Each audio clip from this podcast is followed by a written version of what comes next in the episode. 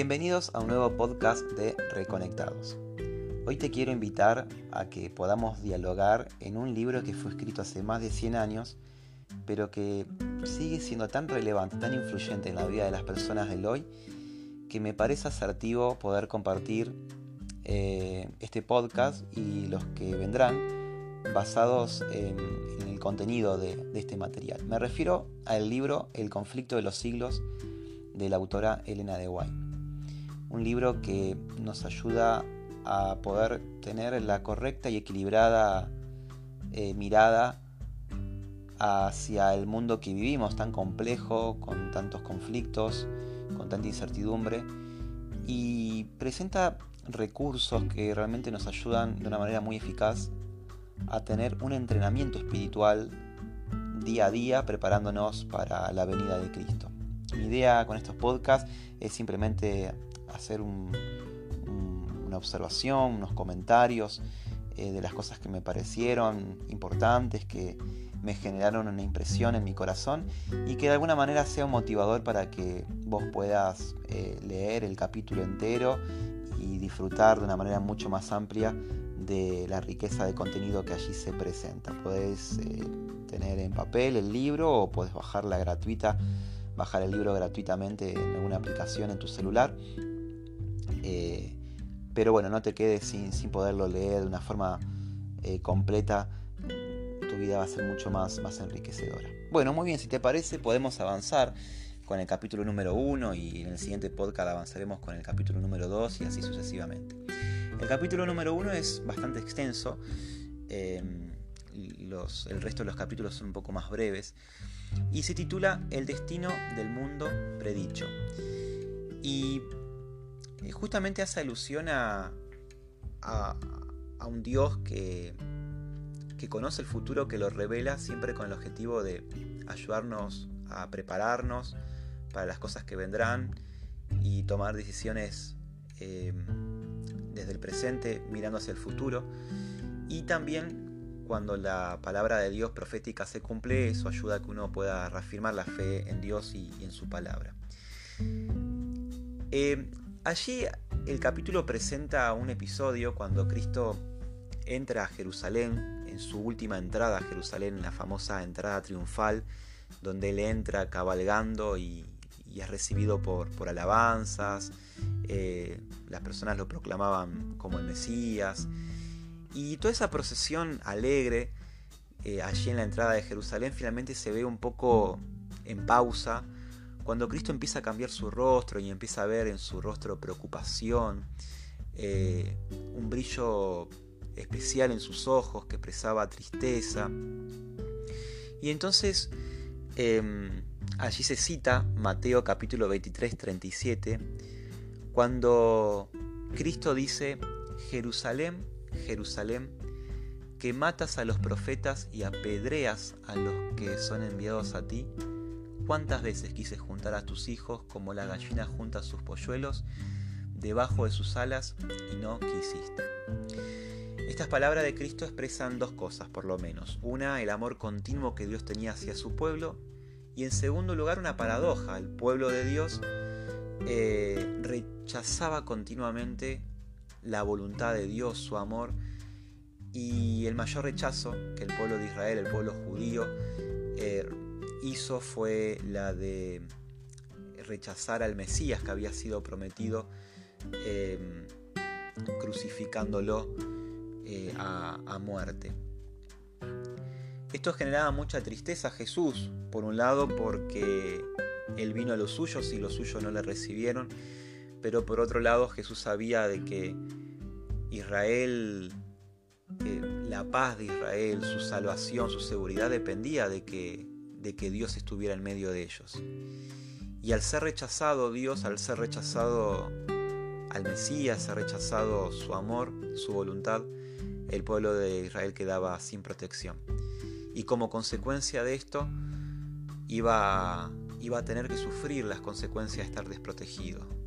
Iba a tener que sufrir las consecuencias de, los ataques de Satanás y de los ataques de los, de los del ejército romano que, lo, que lo rodeaba.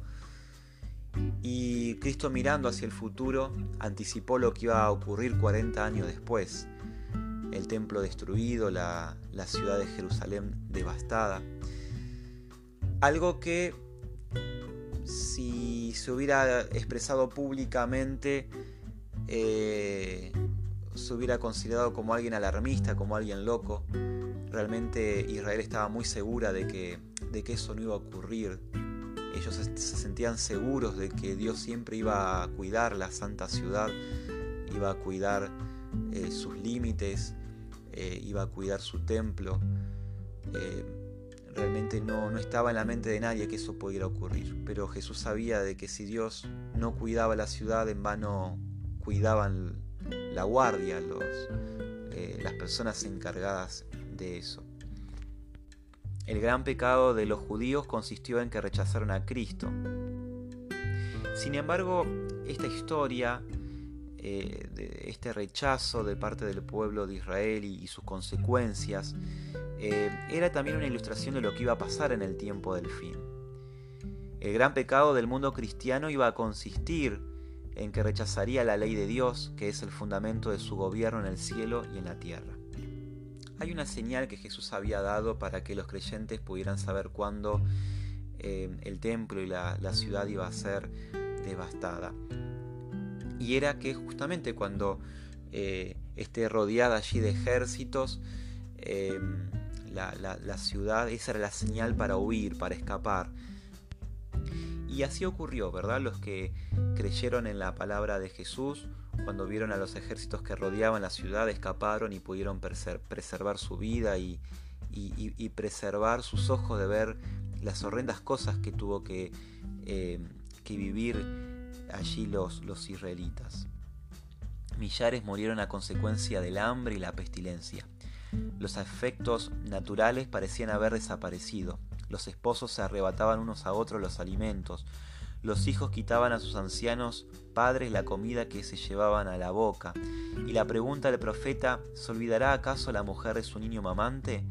Recibió respuesta en el interior de los muros de la desgraciada ciudad, tal cual como la diera la Santa Escritura. Las misericordiosas manos de las mujeres cuecen a sus mismos hijos. Estos les sirven de comida en el quebranto de la hija de mi pueblo pero la situación era mucho más delicada.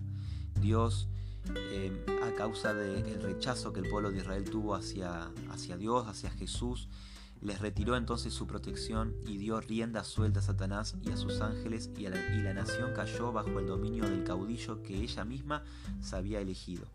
Sus hijos menospreciaron la gracia de Cristo, que los habría capacitado para subyugar sus malos impulsos, y estos los vencieron. Satanás despertó las más fieras y degradadas pasiones de sus almas. Los hombres ya no razonaban, completamente dominados por sus impulsos y su ira ciega. En su crueldad se volvieron satánicos, tanto en la familia como en la nación, en las clases bajas como en las clases superiores del pueblo, no reinaba más que la sospecha, la envidia, el odio, el altercado, la rebelión y el asesinato. Y como decía, todo esto eh, que ocurrió allá 40 años después de, que Cristo anunciara esto, es una ilustración de lo que va a ocurrir en el tiempo del fin también. Tanto hombres como mujeres deben guardarse de no menospreciar el aviso de Cristo respecto a, la segunda, a su segunda venida, porque como anunció a los discípulos la destrucción de Jerusalén y les dio una señal para cuando se acercara la ruina, así también previno al mundo del día de la destrucción final y nos dio señales de la proximidad de esta para que todos los que quieran puedan huir de la ira que vendrá. Dijo Jesús, y habrá señales en el sol, en la luna y en las estrellas y sobre la tierra angustia de naciones. Cuando vean estas cosas, sabed que está cercano a las puertas. Velen, pues, es el, el consejo del Señor. Los que le presten atención no serán dejados en tinieblas ni sorprendidos en aquel día, pero los que no quieran velar serán sorprendidos porque el día del Señor vendrá como ladrón en la noche. El mundo no está hoy más dispuesto a creer el mensaje dado para este tiempo de lo que estaba en los días de los judíos para recibir el aviso del Salvador respecto a la ruina de Jerusalén. Venga cuando venga, el día de Dios está repentinamente sobre los impíos desprevenidos. El día menos pensado, en medio del curso rutinario de la vida, absorto los hombres y mujeres en los placeres de la vida, en los negocios, en la búsqueda del dinero, cuando los guías espirituales eh, el progreso y la ilustración del mundo, y los moradores de la tierra se dejen arrullar por una falsa seguridad, entonces, como ladrón que a medianoche penetra en una morada sin custodia, así caerá la inesperada destrucción sobre los desprevenidos y no escapará. Bueno, hasta aquí eh, un poquito el comentario, eh, algunas cosas que subrayé de, de este capítulo número uno, que nos ayuda a abrir nuestros ojos, discernir los tiempos en los que vivimos y sobre todo esta invitación de eh, poder ser prudentes, inteligentes y sabios, em, conocer los tiempos en los que vivimos y tomar las mejores decisiones, entrenándonos y preparándonos espiritualmente para la venida de Cristo. Les mando un abrazo grande, nos vemos en el próximo podcast, espero que tengas un lindo día.